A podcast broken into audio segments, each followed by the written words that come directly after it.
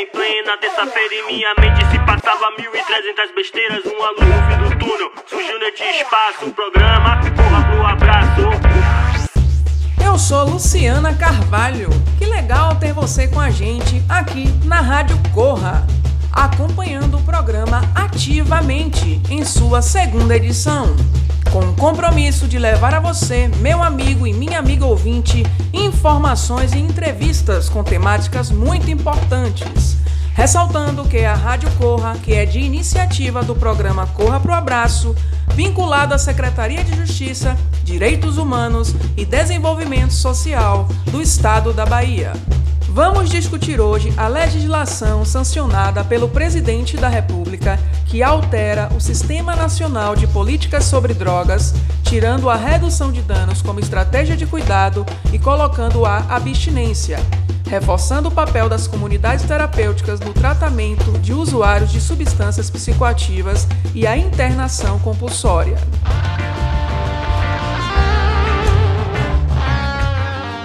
A primeira entrevistada de hoje é Laís Mendes, que é psicóloga e membro do coletivo baiano da luta antimanicomial.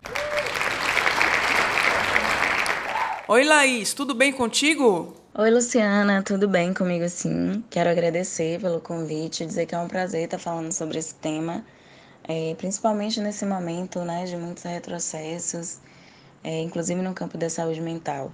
Laís, como se dava o acompanhamento com pessoas em sofrimento psíquico antes da reforma psiquiátrica? A gente vive uma sociedade que tem uma estrutura capitalista, racista, patriarcal, uma sociedade que é produtora de adoecimento, né, de desigualdades, produtora de exclusão. Então, é, é importante considerar que os manicômios eles surgem e se fortalecem a partir de uma lógica muito perversa, higienista, racista, né? E isso se deu num, num, num, processo onde se atuou muito pela institucionalização dos corpos, da loucura, onde se atuou pela cronificação do adoecimento, porque passa a ser rentável né, o lucro. Então, é, no momento também aí mais para frente, esse momento de maior consolidação dos manicômios, a gente vai ter, né, vai ser no, no período da ditadura militar, onde a gente tem uma intensificação né, do processo de privatização da assistência em saúde e o adoecimento gerava lucro. Então, a prática dos, dentro dos manicômios também, né, de tratamento, era essa pautada na exclusão, no silenciamento, onde as pessoas têm suas possibilidades de fala, escolhas, é, suas subjetividades anuladas.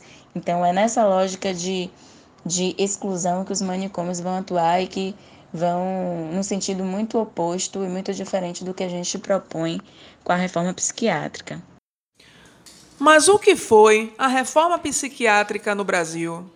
Então, no Brasil, a reforma psiquiátrica ela foi fruto de reivindicações né, do movimento antimanicomial, o movimento inicialmente encabeçado por trabalhadores da saúde mental que atuavam nos manicômios e que reivindicavam melhores condições de trabalho. A partir disso que se começa a pensar a reforma psiquiátrica brasileira, né? E aí muito inspirada na reforma que aconteceu na Itália a partir das ideias de Franco Basaglia. Então, só na década de 80, esse movimento ele passa a reivindicar, né, a transformação em relação ao modelo assistencial psiquiátrico só a partir desse momento de redemocratização do país, onde ele vai ganhar outros segmentos, que aí já vai envolver usuários, vai envolver é, familiares, pessoas simpatizantes também da causa.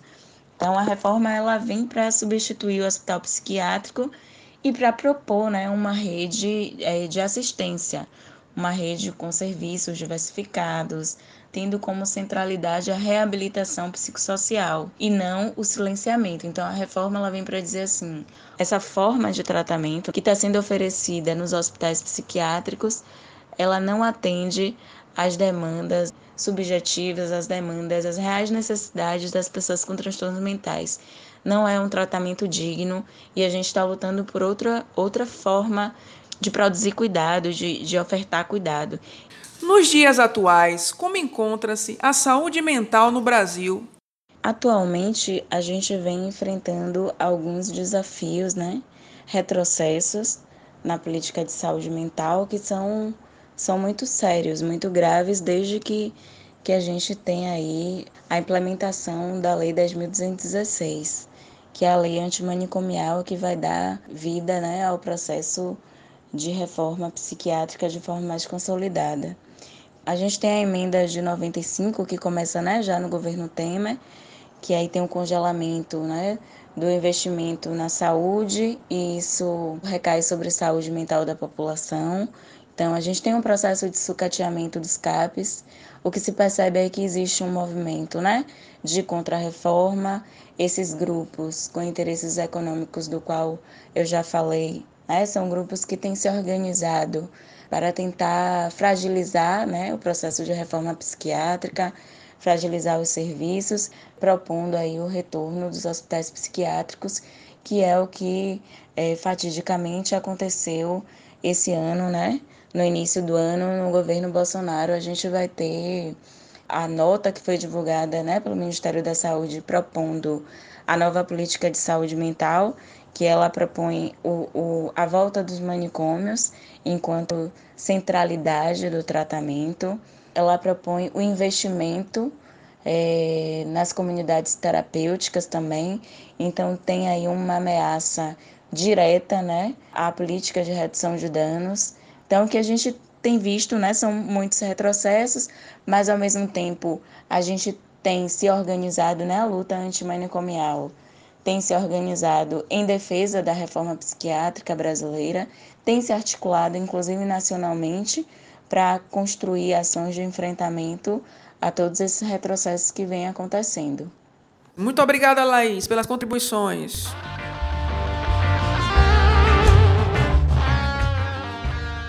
Vamos agora com Francisco Cunha, psicólogo do programa Corra pro Abraço. Tudo bem, Francisco? Tudo bem, Luciana. Qual a diferença no modelo de cuidado atual e como fica com essa recente alteração legislativa sobre internação compulsória? É, ultimamente é, tem sido debatido um tema né, sobre a internação compulsória, que é, é pegar pessoas que usam substâncias psicoativas e interná-las em instituições hospitalares, manicomiais. Então, é, isso é um processo delicado, né? porque inicialmente ele viola os direitos né, do cidadão que faz uso de substância. É, para além disso, é, durante toda a, a luta antimanicomial, durante todo esse processo, foi entendido que excluir pessoas, tirar do ambiente social e colocar em um uma instituição hospitalar, enfim, é, não, não traz benefícios para o seu cuidado. Muito pelo contrário, traz prejuízos. Né? E durante a história conseguimos ver é, quanto prejuízo trouxe na vida dessas pessoas. Atualmente, no país, é, temos poucas instituições, inclusive, que fariam esse serviço. Né? E também o que hoje acontece são que existem muitas comunidades terapêuticas, mas que não estão preparadas para esse internamento. Então teria que ser feito em hospitais ou instituições manicomiais que já foram extintas. O que acontece, né? Estaríamos retornando, tendo um retrocesso na saúde mental e, consequentemente, prejudicando tudo que conseguimos de avanço até hoje com os serviços da rede de atenção psicossocial, né, os CAPs é, e os outros serviços que fazem esse acompanhamento. Infelizmente, a gente já aprendeu que prender não é cuidar. Né? Temos respostas diariamente de que isso só traz mais prejuízos que o uso de droga não é uma questão de segurança para que essas pessoas se afastem, é uma questão de saúde, de cuidado e que precisa do cuidado específico para isso. Esse controle vai prejudicar muito as pessoas, o seu cuidado, o seu processo de tratamento e também irá fazer com que essas pessoas saiam dos serviços. Né? As pessoas irão evadir com maior frequência porque é muito difícil sustentar uma internação, ainda mais como o processo é feito com uso de medicações e etc. Então, pelo que a gente percebe, muitas pessoas hoje ainda procuram né, essa internação, mas quando retornam para o meio, o ambiente familiar, acabam continuando o uso porque o problema em si não foi tratado. Né? A internação ela passa por cima de toda a subjetividade, todo o desejo da pessoa, né? faz com que ela deixe de ser protagonista da sua vida. E isso prejudica muito o seu tratamento, né, o seu acompanhamento. Até porque o uso de substância não é algo simplesmente biológico, que pode ser combatido com medicações. É, faz parte do, da questão da, da subjetividade da pessoa, né, do ambiente em que ela vive, do social mesmo e da substância também. Temos essa tríade aí. Sujeito, ambiente e substância. E quais as implicações dessas alterações na política de drogas pautada na perspectiva do cuidado em redução de danos. Então, com a decisão da presidência em remover a redução de danos e utilizar a abstinência como prioridade, é, vemos também prejuízos em relação à saúde mental. A redução de danos sempre foi compreendida como uma estratégia de cuidado, né? oferecendo orientações sobre é, o, as substâncias, né? os efeitos e como é, fazer um uso com menor prejuízo para a sua saúde. É, escolhendo a, a abstinência, isso se exclui e seleciona, de certa forma, um público, porque não são todas as pessoas que usam droga que conseguem suspender o uso imediatamente. Na prática, nós percebemos isso que muitas pessoas é, tentam parar, se internam, fazem vários tratamentos, mas não conseguem é, evitar o uso. Evadem dos serviços para utilizar a substância. Então, a redução de danos, ela traz uma proposta desse cuidado no dia a dia mesmo, né? É, é, dando autonomia para o sujeito, para que ele possa compreender o porquê do seu uso e as estratégias que ele pode utilizar para fazer um uso menos é, prejudicial. Né?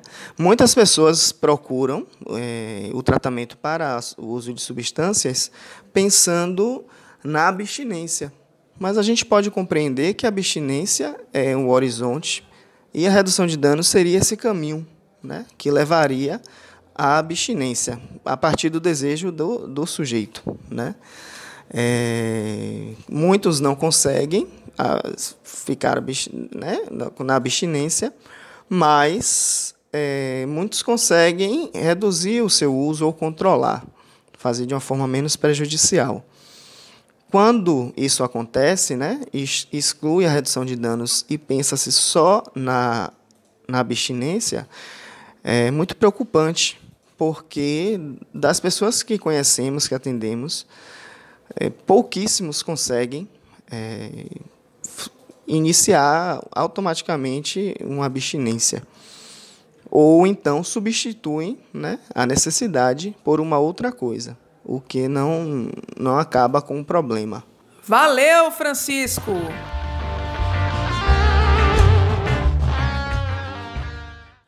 Para fecharmos as entrevistas do programa de hoje, vamos com ela, Girlene Almeida, militante da luta antimanicomial. Diz aí, Girlene, conta um pouco para nós a sua história. Assim, eu sou Girlene, mas sou uma mulher do mundo, uma mulher do movimento antimanicomial, né? Desde de 93, por sentir a necessidade de, de que a mulher louca é, o lugar da mulher louca ocupando os espaços. E assim, segundo o Eduardo Araújo, Vera, que era companheiro de luta, né, e Marcos Enício, que eu não gosto muito de falar de Marcos, que foi meu grande mestre, mas é doutor, eu gosto de falar de louco. Marcos Vinícius e, e Vera, eles me ensinaram que eu tinha que ter uma forma diferenciada de cuidar da loucura. Porque no sanatório, quando eu vi alguém batendo um, um funcionário batendo em um usuário, eu dava porrada nele e sangrava ele. Fui abusada sexualmente várias vezes dentro do sanatório. Eu tinha um quartinho forte cheio de boneca, cheio de brinquedo, porque meu psiquiatra disse que eu era uma mulher que não podia viver perto das outras porque eu ia violentar elas. Mas a questão não era essa, eu era abusada sexualmente pelo psiquiatra. Fui a primeira mulher a conseguir provar e tirar o corém dele. E aí a questão é, eu não tenho histórico no Juliano Moreira, por isso eu não tenho benefício e não consigo minha aposentadoria. Eu também sou atriz, né? É, coordeno o grupo Papo de Mulher, que é só mulher, na, no nosso movimento é só mulher. E aí a gente começou com o grupo Papo de Mulher, né? Depois de ter nascido a AMIA, a gente vem que a AMIA é a Associação Metamorfose Ambulante de Usuários e Familiares da Rede de Saúde Mental. Querida, diz pra gente, o que é a parada do orgulho louco? E a parada do orgulho louco é uma coisa muito louca, né? A gente antigamente conseguia botar trio elétrico na barra total, mas os burgueses não querem louco na barra. Hoje a gente bota o carro de cafezinho com som e a gente faz a parada do orgulho louco, né? E aí a gente começa a, a, a fazer as nossas loucuras. Muita gente vai com a camisa do, dos movimentos, camisa de Marcos, é, todos os capes do interior se encontram e a gente faz a grande parada do Orgulho Louco, que é um carnaval antecipado da loucura, né? E eu acho a coisa mais linda de se ver. E a gente do movimento, da AME e, da, e do Papo de Mulher, a gente faz a parada do Orgulho Louco também nos interior. Então a gente já fez Icatu, Muritiba, é, muito, muitos interiores. Girlene, o que você acha que ainda precisa ser feito para que questões relacionadas ao sofrimento psíquico possam ter visibilidade diante da sociedade? Olhe, é, o preconceito é muito grande, né? É, as políticas públicas é quase nenhuma. Tá? A gente volta em um bocado de cara lá, que chega lá, e que num dia de, de, de, ter o nosso voto, ele vem aqui, ele faz uma caridade, ele dá um, um cobertor, né? Aquele que coça o cara todo, aquilo dá uma coceira, aquilo não devia existir mais, né? E aí ele pega, dá um cobertor, dá 50 reais, dá uma cesta básica, dá um prato de comida e a pessoa vai lá e volta na pessoa errada, né? Esse mundo ele é tão cheio de preconceito que ele tirou a nossa presidenta, que era mulher porque a mulher não pode estar regendo o mundo. Tá? E assim, quando você me fala como eu posso mudar, como podemos mudar a história do morador de rua, do louco, eh, de todo esse contexto, eu acho que, que uma política com as próprias pessoas. Eu acho que os atores de estar dentro da Câmara e do Senado tem que ser o próprio louco. Eu acho que a gente tem que eleger um morador de rua como vereador, uma doida, né? E botar pessoas mais sensíveis para trabalhar dentro dessa, dessa, dessa coisa chamada saúde mental e moradia de rua. E para mim, assim, tinha que ter mais alguns corras. E assim, se você quer fazer um cidadão de bem, você tem que aprender a, ensinar ele como ele vai andar e como ele vai se capacitar para estar no mundo. Tá? E assim, dentro do próprio movimento, as pessoas querem tomar para si. Eu, a militante Girlene, que coordeno o Papo de Mulher, porque não quero chefia lá no Papo de Mulher, porque na AMIA tem diretor, vice e tal e tal. Eu, eu acredito em coordenações, que todo mundo coordene o um movimento e todo mundo haja como igual. E eu acho que tem que mudar a história. Querem deixar o controle remoto ainda no louco. E eu não preciso de controle, eu preciso de voar. E se eu voar, eu vou alcançar outros usuários. E eles vão ver que pode fazer o mesmo que eu. Obrigada, Girlene querida.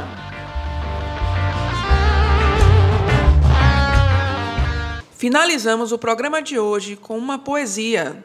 E não existe referência maior e melhor do que a dele, do querido e inesquecível Marcos Vinícius de Oliveira, mais conhecido como Marcos Matraga referência em saúde mental em todo o Brasil, que não se encontra mais entre nós, mas com toda certeza está em nossos corações, em nossa memória. Condição humana. Se quero o outro comigo, fraco, cansado ou louco, tenho que deixar sempre abertas as portas do meu coração. Cem vezes terei que ampará-lo quando repetidamente fraquejar o ritmo das suas pernas.